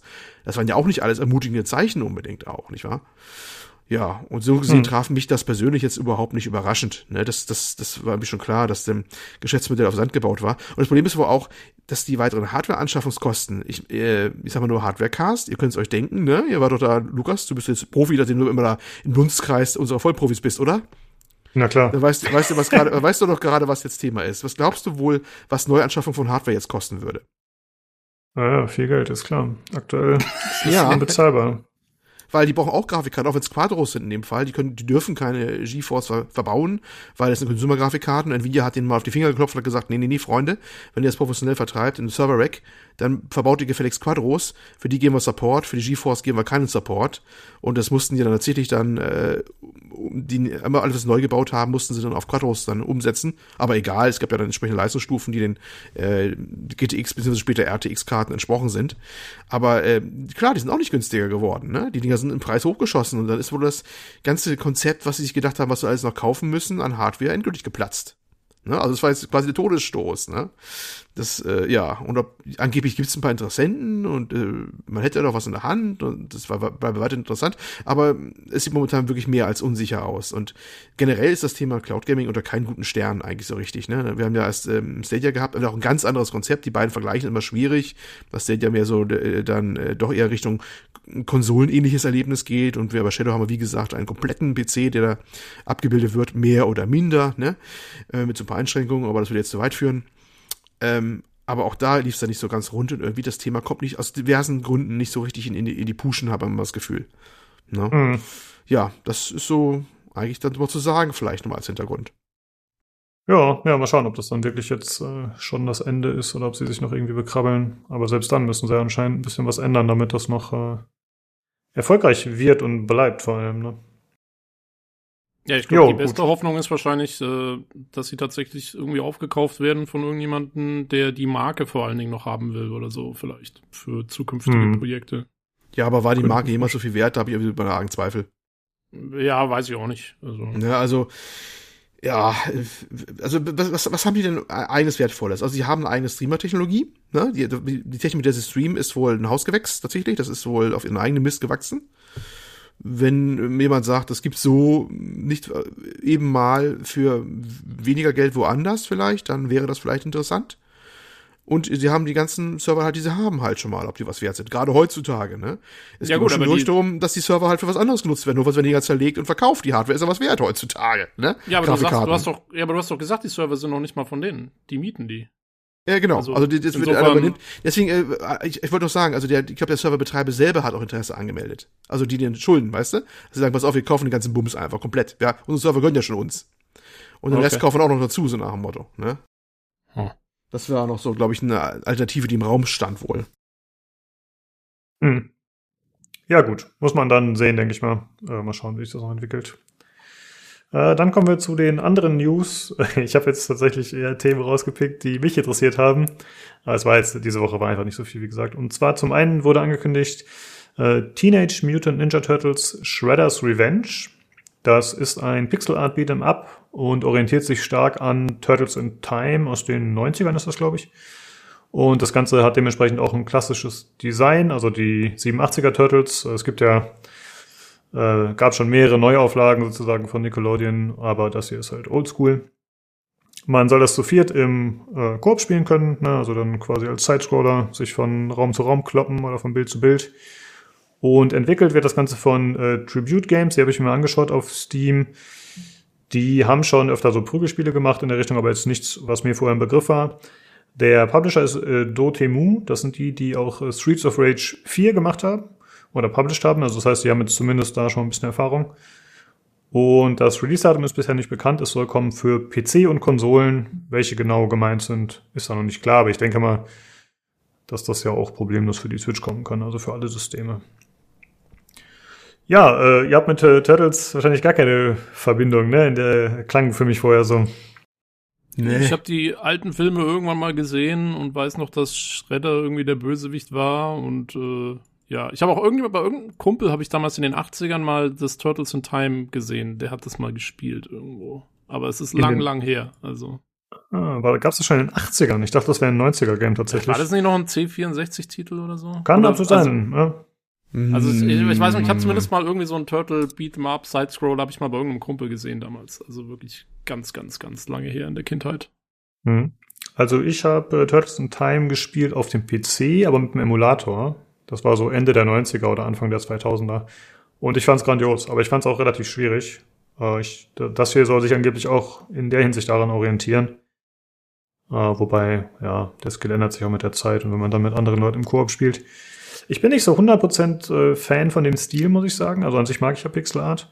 Im Gegensatz zu Lukas. Aber das ist hier ein bisschen, hm, weiß nicht, trifft nicht so 100% meinen Geschmack. Könnte ich jetzt gar nicht genau beschreiben, warum. Aber ich denke mal, ich werde es trotzdem spielen, wenn es erscheint. Wenn es nicht zu so teuer ist, also wenn es ein 20 oder so kostet, würde ich das auf jeden Fall mal ausprobieren, ja. Ja, dann hm. was ist dazu, oder? Übrigens, Turtles in Time war 1992, dass es rauskam für SNES. Aber oh, echt so spät? Hm, ja, okay. also es gab es gab's vorher für ein Spielautomat 1991. Dann war das wohl auch Tobi in Time der Anscheinend. in den 80ern schon probiert hat. Ja. Oder gab es irgendwie, gab es ein anderes Turtles-Spiel? Es gab auf jeden Fall äh, mehrere Turtles-Spiele, die in dieser so, Richtung waren. Ich weiß es nicht, ja. welcher Teil Turtles in Time vielleicht, ist, aber ja. Vielleicht war es ein Vorgänger oder so, keine Ahnung. Hm, das kann gut sein, ja.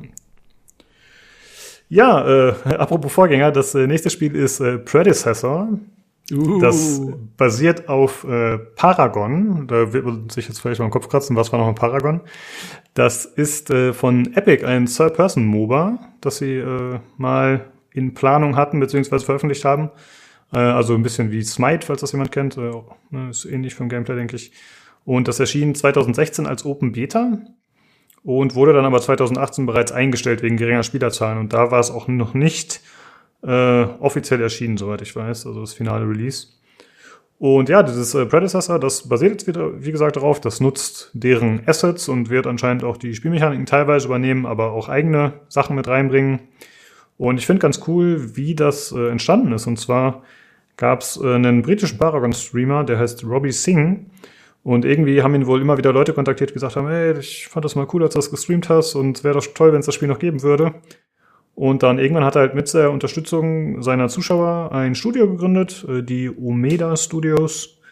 Und sie haben jetzt mittlerweile 2,2 Millionen Dollar gesammelt, äh, von Investoren wohlgemerkt. Also es ist keine Crowdfunding-Geschichte, soweit ich das gesehen habe.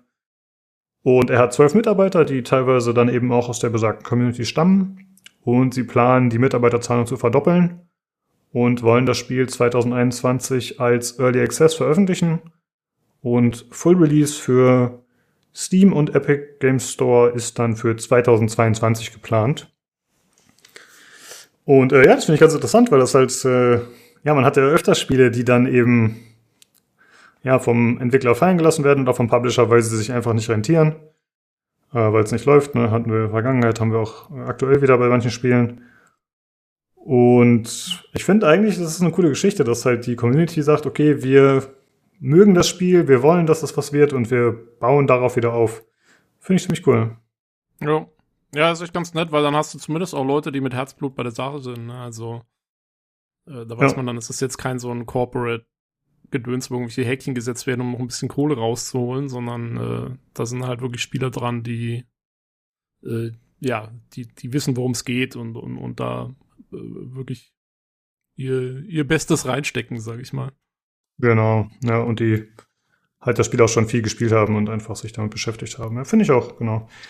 Äh, und ich habe ein bisschen nachgelesen, weil ich habe das mit Paragon natürlich nicht mehr so genau im Kopf, wie das damals war und so. Ich habe es entweder mal gespielt oder mir ein paar Streams davon angeschaut, weil ich habe es auf jeden Fall noch relativ klar vor Augen, das Spiel an sich.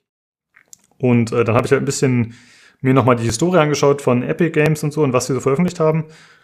Und tatsächlich haben sie ja sowohl Unreal Tournament gecancelt oder auf Eis gelegt zumindest. Das war ja eigentlich nach Unreal Tournament 3 hätte das ja der nächste Teil werden sollen und das war ja äh, ja so, so, so ein Open Ding, wo er quasi halt die Spieler schon vorab spielen konnten innerhalb der äh, Unreal Engine und die halt irgendwie schon darauf zugreifen konnten. Aber zudem ja, irgendwie hat es dann nicht gereicht und obwohl die Leute schon fleißig darin rumprobieren äh, konnten, wurde das dann ja eingestellt oder zumindest erstmal pausiert. Und dann hat es eben auch Paragon getroffen, wobei äh, Paragon ja 2018 erst eingestellt wurde und sie haben ja 2017 den Fortnite Battle Royale Erfolg gefeiert. Also ich meine, ab dem Zeitpunkt können sie wahrscheinlich alles bis auf Fortnite einstellen und sie machen trotzdem noch genug Kohle. Wobei es ihnen wahrscheinlich vorher auch schon sehr gut ging mit der Engine und so. Den Shop gab es ja noch nicht zu dem Zeitpunkt, glaube ich. Ja, aber äh, auf jeden Fall interessant finde ich, dass äh, eigentlich Epic Games schon lange kein Spiel mehr veröffentlicht hat. Hatte ich äh, gar nicht so genau auf dem Schirm. Ja, ja sie haben es nicht nötig. Ist genauso wie Valve. Ja, ist leider wirklich so. Ich würde eigentlich gerne wieder ein neues äh, Epic Game sehen, ein cooles. Aber ist natürlich die Frage. Ich weiß gar nicht, so viele Marken haben die gar nicht, ne, glaube ich. Ich nee, meine, ich meine, Unreal halt. Mhm. Ähm, Unreal Tournament oder so. Äh, ich wüsste jetzt auch nicht, was sonst von Epic kommen könnte. Ja, Gears of War haben sie ja gemacht, aber das gehört der Microsoft. Dann haben sie noch, gut, jetzt haben sie sich Rocket League gekauft und Dingsbums hier. Das äh, Guys, aber das hat ja nichts damit zu tun im Grunde. Ja. ja, sie könnten aber wieder eine eigene Marke raushauen. Aber ja, dieses, dieses Fortnite, ne, das nimmt wahrscheinlich, ja, ich meine, es ist logisch, ne? Das bringt das meiste Geld, da werden die meisten Ressourcen reingesteckt, das wird halt maintained und äh, ja, dann wird kassiert. Ja, also ich, ich, bin mir ziemlich sicher, dass sie auch sich sehr halt eben auf die ganze Engine-Seite und so konzentrieren. Da machen sie ja wirklich viel. Die haben ja jetzt auch erst wieder, die haben ja wieder einen Laden aufgekauft, ne? Ich weiß nicht, ob ich es mitgekriegt habe, das war so eine kleine mhm. Seiten-News. Äh, ja. Ich weiß gar nicht mehr, wie der hieß, 3D Reality Scans oder irgendwas. Also auch wieder so ein, so ein, so ein, so ein Scan-Ding, sowas wie Quixel und so. Ja, das war, ähm, ich hatte ein bisschen was dazu gelesen, ich wollte das erst mit reinnehmen, aber das, da ging es im Grunde darum, dass du äh, Fotos oder Scans dann in 3D-Objekte umwandelst, ne? Das war, glaube mhm. ich, die Sache, ja. Ja, ja, und da machen sie ja echt viel und sie machen ja äh, mit der Unreal Engine auch inzwischen viel im Filmbereich und so. Also da haben sie sich so ein bisschen diversifiziert und ich finde es super. Ich finde es, äh, ich finde, äh, ich bin immer wieder gespannt, was Epic Neues auf die Beine stellt in Sachen Engines und so. Äh, finde ich viel interessanter als jetzt irgendwie, keine Ahnung, mit dem ganzen Spielzeug, was sie machen, hier Fortnite und jetzt auch das, diese, diese ganze Comic-Scheiße, da kann ich nichts mit anfangen. schreib mal eine Kolumne! ich wollte sagen, schreib eine Kolumne, Junge! Schreib eine Kolumne! Eben, ja. Äh, Pixelart ähnlich ist das, sehe ich das. Ja. äh, ja, ist natürlich, äh, das ist auf jeden Fall ein gutes Argument. Ne? Also ich meine, man, ich zumindest bin ja Epic gegenüber ein bisschen negativ eingestellt, einfach wegen des Epic Game Store und ich keine Lust habe, den zu nutzen. Und man muss ihnen natürlich einfach zugutehalten, dass sie äh, ja ihre Engine günstig bis gratis zur Verfügung stellen, dass sie da immer weiter dran arbeiten, dass sie da neue Features implementieren. Also das ist schon cool, ja. Das stimmt jo. auf jeden Fall. Ja, äh, dann ist es vielleicht okay, dass erstmal kein Spiel von ihnen kommt. Gut. Und dann das, ich, haben, haben, Sie, haben Sie hm? deinen Segen? Ja, ich erlaube es, Tim. Ist okay, mach weiter Gut. mit deinem Store und deiner Engine. Gut. äh, ja, dann würde ich sagen, kommen wir noch zum letzten Thema und das ist mal wieder Gerüchteküche. Das heißt, äh, nichts davon ist confirmed. Wir stochen ein, ein bisschen im Dunkeln. Und zwar äh, gab es mehrere Leaks zu kommenden Assassin's Creed Teilen. Ähm, und zwar von verschiedenen Personen und einige davon werden auch, äh, also haben in der Vergangenheit schon solche Sachen abgeliefert, die sich dann auch bewahrheitet haben. Von daher kann man zumindest äh, sagen, ja, da könnte was dran sein.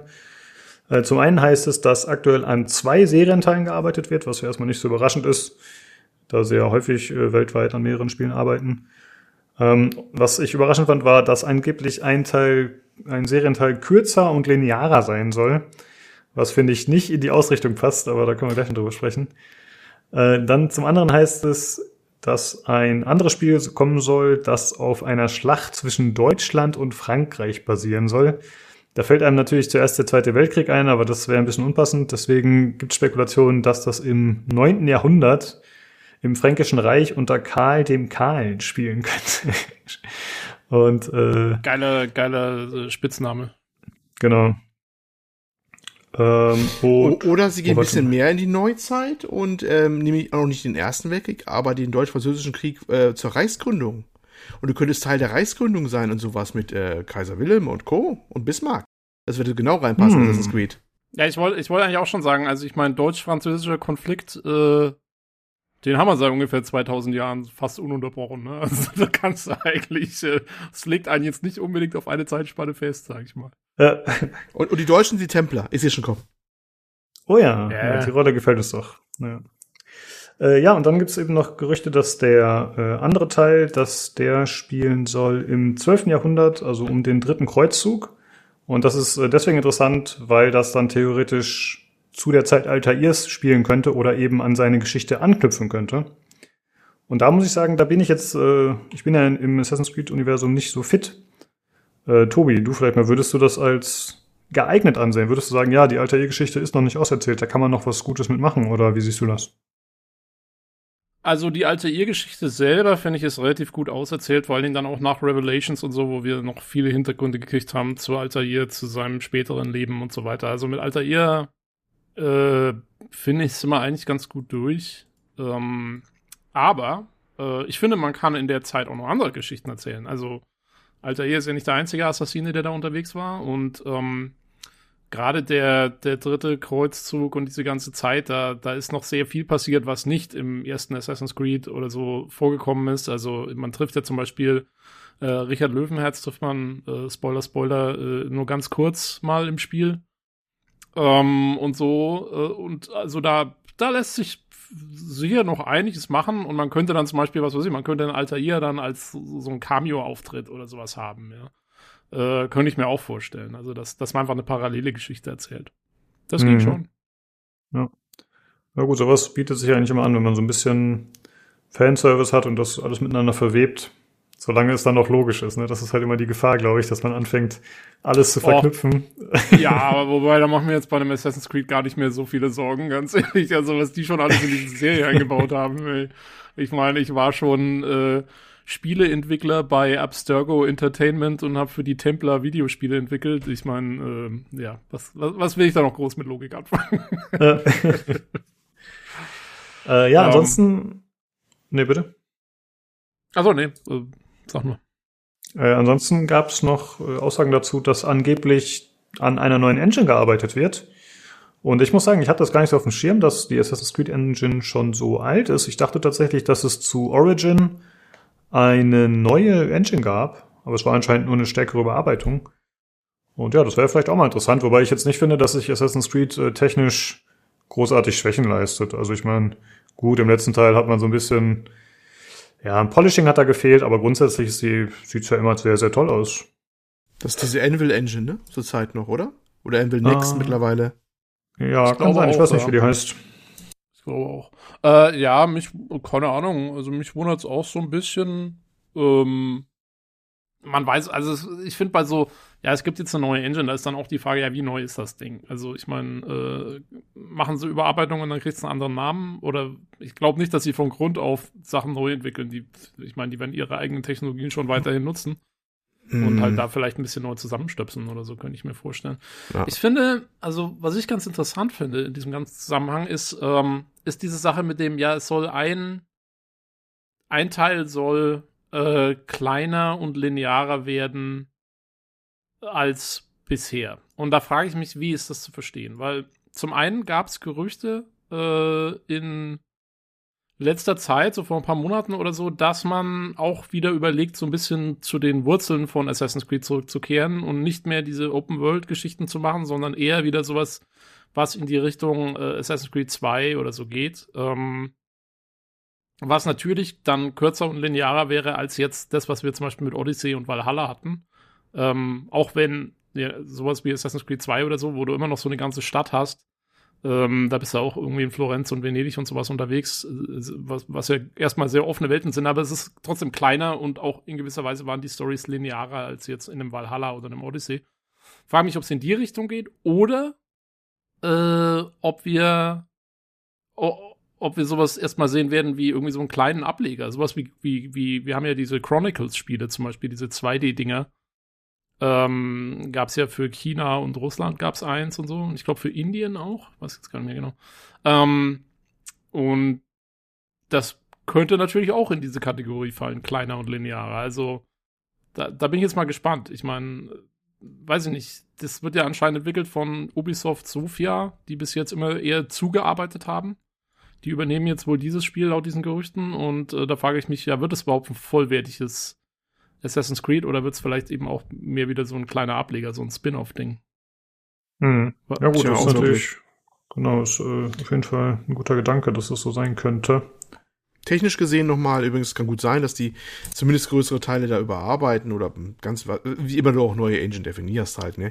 Ähm, weil, gut, wir haben jetzt neuen Konsolen, kann sein, dass die nächsten Releases dann irgendwann oder absehbarer Zeit nur für die neuen sind, da könntest du dich mal erstmal auf links drehen, ne? Und äh, hm. PC forderst du dann auch dann ein bisschen mehr Leistung ab. Wo du gehst mal von aus, dass jetzt erstmal grundsätzlich alle auch eine SSD drin haben ne, da solche Sachen halt anpassen von der Leistung her und vom Konzept her der ganzen Engine mit dem schnellen Streaming und so vielleicht, dass er euch darauf verlässt, dass die Daten da auch zügig nachkommen. Kann ja gut sein, dass wir dann mal ein bisschen sagen, okay, jetzt hauen wir mal ein bisschen auf die Kacke, ne? Aber mhm. vielleicht gefühlt auch ein bisschen zu früh dafür noch, ne? Weil bis die neuen Konsolen sich flächendeckend durchgesetzt haben, A, schlechte mhm. Verfügbarkeit, B, hoher Preis noch. Hm, wäre schon ein bisschen zu früh, ne? Wenn das jetzt schon bald kommen soll, dann weiß ich nicht. Glaube ich, ich kann mir auch in dem, also jetzt, wo du es gerade sagst, äh, fällt mir auch auf, so ich kann, man könnte sich auch vorstellen, dass man sagt, okay, man macht erstmal ein kleineres Spiel dieses Jahr mit der neuen Engine oder mit den Verbesserungen, um das Ganze so ein bisschen zu testen. Das wäre gar nicht mal so doof. Wenn man das mal, ich weiß nicht, ob Ubisoft schlau genug ist dafür. Aber ähm, äh, das wäre eigentlich, wäre das ein guter Schachzug zu sagen, okay, wir machen eine neue Engine, wir machen ganz viele Verbesserungen, wir machen alles Next Gen, wir hauen hier, was weiß ich, neue Crowd-KI rein und so weiter. Und dann kannst du ja, so wie ich Ubisoft kenne mit neuen Engines, kannst du davon ausgehen, dass es erstmal total buggy sein wird und, und, und, und, und, und furchtbar läuft und irgendwie hier und da irgendwie lustige Dinge passieren. Ja, ich sag nur Unity, ne? Das war damals auch die neue Engine. Ähm, hm. Und dann sagst du, okay, dann mache ich erstmal ein kleineres Spiel, mache erstmal so ein bisschen so ein Testbett. Da ist dann auch nicht so schlimm, wenn da vielleicht noch ein paar Sachen schief gehen. Und in dem kleineren Scale kann man auch besser patchen und bla bla bla. Und das machen wir so als Testballon dieses Jahr, Ende des Jahres. Ähm, und dann kommt Ende 2022 wieder der, der große Knaller mit der Engine, wo dann wir schon so die gröbsten Sachen so ein bisschen aus, aussortieren. Das wäre eigentlich eine schlaue Sache. Stimmt, ja, das ist cool. Am besten macht man das so, dass man die Animo-Story ein bisschen mehr integriert und ihr mehr Bedeutung beischickt und dann jeder Bug wird dann mit Desynchronisation äh, begründet. Und so hat man dann quasi perfekt das Bett gelegt. Aber es ist eigentlich eine gute Idee, wie ihr beide das gerade beschrieben habt. Also zum einen mit äh, Next Gen oder Current Gen und dann eben Grafik-Update und gleichzeitig so ein kleiner Zwischenteil als Happen und zum Testen. Also genau. ich glaube, man kommen kann offiziell sagen. Kommen die verpackten Deutschen? Ja. also ich glaube, man kann sagen, es ist tatsächlich kein Gerücht. So, ja, so wie ihr mir das gerade erklärt habt, ist es absolut logisch. Das kann eigentlich der einzige Weg sein. Ihr habt es hier zuerst gehört. Genau, richtig. Wie, wie immer. Ja. PCGC Podcast Reveals. genau. Ja, äh, mal schauen. Das äh, wird auf jeden Fall interessant, ob hier unsere Orakel-Weisheiten zutreffen. Und ich will aber auch noch sagen, Jeff, Jeff Kiele, wir kommen. Ja, wir machen unsere eigene Show. Ja, scheiß auf Game Awards. Wir machen. Genau. Und, und, und Jason Schreier kann auch gleich einpacken hier. Wir übernehmen die alle. Alle. Ähm, alle. Ja, ich will aber, also es gab sehr viele Gerüchte zu Assassin's Creed in letzter Zeit. Ich habe auch, ich habe irgend, in irgendeinem Forum hieß es erst, ja, äh, es wird in Japan spielen und es wurde aber tatsächlich dann direkt von Ubisoft dementiert. Also das findet auf jeden Fall nicht statt. Ähm, dann gab es ja die ganzen Gerüchte mit Indien, ich glaube, die wir auch mal im Podcast irgendwie besprochen hatten, dass es irgendwie in mhm. Indien spielen wird und so weiter. Und jetzt das, also hm, hm, hm, hm, hm mal abwarten, was da wirklich kommt. Ich meine, die Assassin's Creed 3 ist ja berühmt berüchtigt für ihre Leaks. Das war ja bei Valhalla war es ja auch schon irgendwie länger vor der Ankündigung bekannt und so. Also ich denke mal, ich denke mal, dass wir so im Frühsommer dann äh, mehr hören werden von Ubisoft selber. Ja. Das ist eigentlich immer so der Zeitpunkt. Es lädt natürlich auch zum Spekulieren ein, ne? mit den immer wechselnden Settings und äh, ja, Zeiten, wann das spielt. Da kann man natürlich viel drauf losraten. Ja, ja, warten wir dann mal ab, bis es was Neues gibt. Genau. Ja, wie gesagt, äh, das war diese Woche, war einfach nicht so viel los, newstechnisch, aber wir wollten uns euch nicht vorenthalten. Wir machen es wie Lukas, wir ballern jede Woche raus. Und äh, ja, dann würde ich sagen, wenn ihr Feedback, Kritik, Anregungen habt, gerne wie immer an uns. Entweder auf dem Discord. Den Link zum Discord findet ihr jeweils in der Folgenbeschreibung, wo ihr den Podcast hört. Ansonsten könnt ihr uns auch eine E-Mail schreiben an pcgcpodcast.gmail.com oder über Twitter kontaktieren unter dem Handle podcastpcgc. Dann wie immer vielen Dank fürs Zuhören und schaltet gerne nächste Woche wieder ein zum PC Games Community Podcast. Tschüss! Ciao! Tschüss!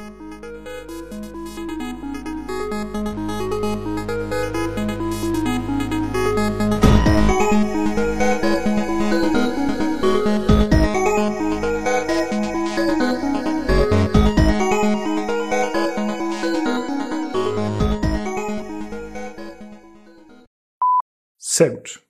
Eiskalt spult er das ab. Jawohl, nicht wie letzte Woche so ein Gestammel. Also das, ist ja, das war ja wirklich äh, ne, peinlich, sag ich mal.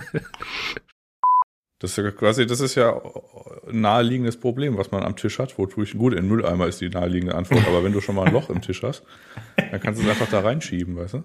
In so einer lässigen Bewegung. Ja, das stimmt natürlich. Ne? Das wäre ziemlich easy dann. Ja, da Also muss du man hast dir noch überlegen. keine Gedanken gemacht, was du mit deinem Loch im Tisch machst. Noch nicht, aber ich meine, noch ist das Ding ja da drin. Noch ist okay, aber man soll, ich könnte es natürlich wirklich rausnehmen. Ja. Vielleicht einfach quasi wie so eine Schublade, so wie du bei deinem Schreibtisch jetzt, also nur eine Reinleglade. Reinleglade.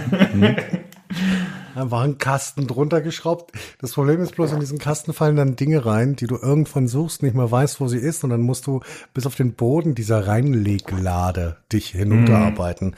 Und ich weiß nicht, ob das gut ist. Also es sollte tatsächlich etwas sein, was du möglicherweise in einem kurzen Arbeitsschritt entleeren kannst. Ja, stimmt.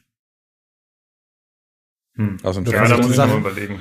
Fand Ja. ich die Sache mit dem Müllsack gar nicht so schlecht. Ich will keinen Müllsack am Tisch haben. Das ist nicht gut.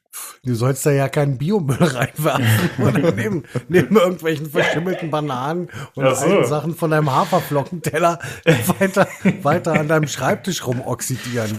Ja, geht, geht ja eher für Dinge, die so an einem Schreibtisch abfallen, was weiß ich. Also, Ja, kleine Plastikverpackungsfolien, sowas. zum Beispiel. Ich ernähre Für mich die nur. ich zum Beispiel, Hm? für die ich zum Beispiel eine Teegut-Tüte immer neben mir stehen habe, wo ich meine ganzen Zigarettenverpackungen rein, also hier Heats-Verpackungen reinwerfe, weil die ansonsten so. sich auf meinem Tisch stapeln. Ich dachte, ein extra Raum einfach, wo dein ganzer Müll ist von dem Zeug, den du kaufst. Schatz, leg es doch bitte in den Müllraum. Das ist bei mir. Hey, ich, hab, äh, ich hatte, hatte einen Kumpel in Dresden, der hatte in einer wunderschönen Altbauwohnung gewohnt, 200 Quadratmeter, ein komplettes, äh, eine komplette Etage. Und er hatte, hat immer von seinem Wiener Zimmer gesprochen. Und ich habe immer gedacht, was zur Hölle ist denn ein Wiener Zimmer? Wie sieht denn der Einrichtungsstil in Wien aus und welche Periode hat er wohl genommen? Dann war ich da eines Tages, habe ihn besucht und dann, und dann schaue ich in das Wiener Zimmer und das ist bis unter die Decke voll mit Scheiße. Also einfach mit Müll. Dann frage ich ihn, was stimmt mit dir nicht, Junge? Dann sagt er, das ist das Wiener Zimmer. Da wiener ich alles rein. Was? Äh, Auf jeden Fall war das sein Müllzimmer. Ja, 30 Quadratmeter mit Dingen, die man irgendwann vielleicht nochmal gebrauchen könnte. Ja, das wäre halt mein Endziel.